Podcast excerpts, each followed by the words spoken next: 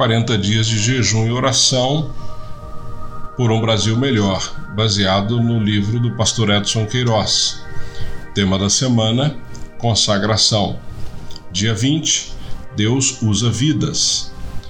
Mas o Senhor disse a Ananias: Vá, este homem é meu instrumento escolhido para levar o meu nome perante os gentios e seus reis e perante o povo de Israel. Atos, capítulo 9, versículo 15. Um dos princípios bíblicos fundamentais é que Deus usa vidas. Ele poderia, em um piscar de olhos, transformar toda a humanidade. Porém, Deus quer que os seus filhos tenham o privilégio e o prazer de serem utilizados por Ele para abençoar outras vidas. Por que Deus nos salva e permite que tenhamos um tempo de vida aqui na terra? Ele poderia nos salvar e levar logo para o descanso no céu, mas nos deixa neste mundo para sermos seus instrumentos.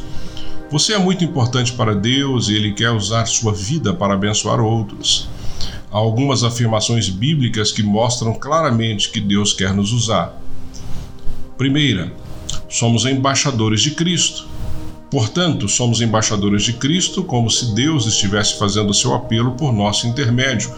Por amor a Cristo lhe suplicamos, reconciliem-se com Deus. 2 Coríntios, capítulo 5, verso 20. Segundo, somos escravos.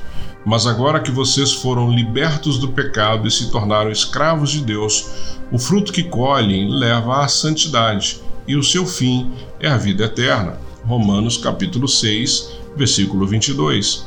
E terceiro, somos cooperadores, pois nós somos cooperadores de Deus, vocês são lavoura de Deus e edifício de Deus.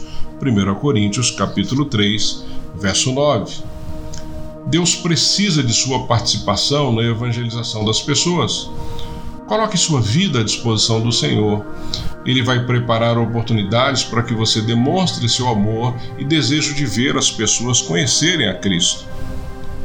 Motivos de oração. Número 1. Um, peça a Deus que use sua vida para abençoar outros. Número 2. Ore por um avivamento espiritual em sua cidade. E número 3. Ore pelas pessoas de sua lista.